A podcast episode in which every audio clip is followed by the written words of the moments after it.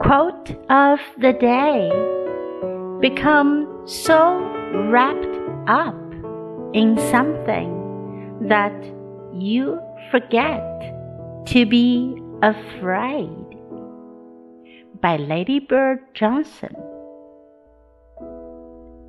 Become so wrapped up in something that you forget to be afraid. 要变得如此专注于某件事， 以至于你忘记了害怕。Word of the day wrapped up in wrapped up in 全身心投入。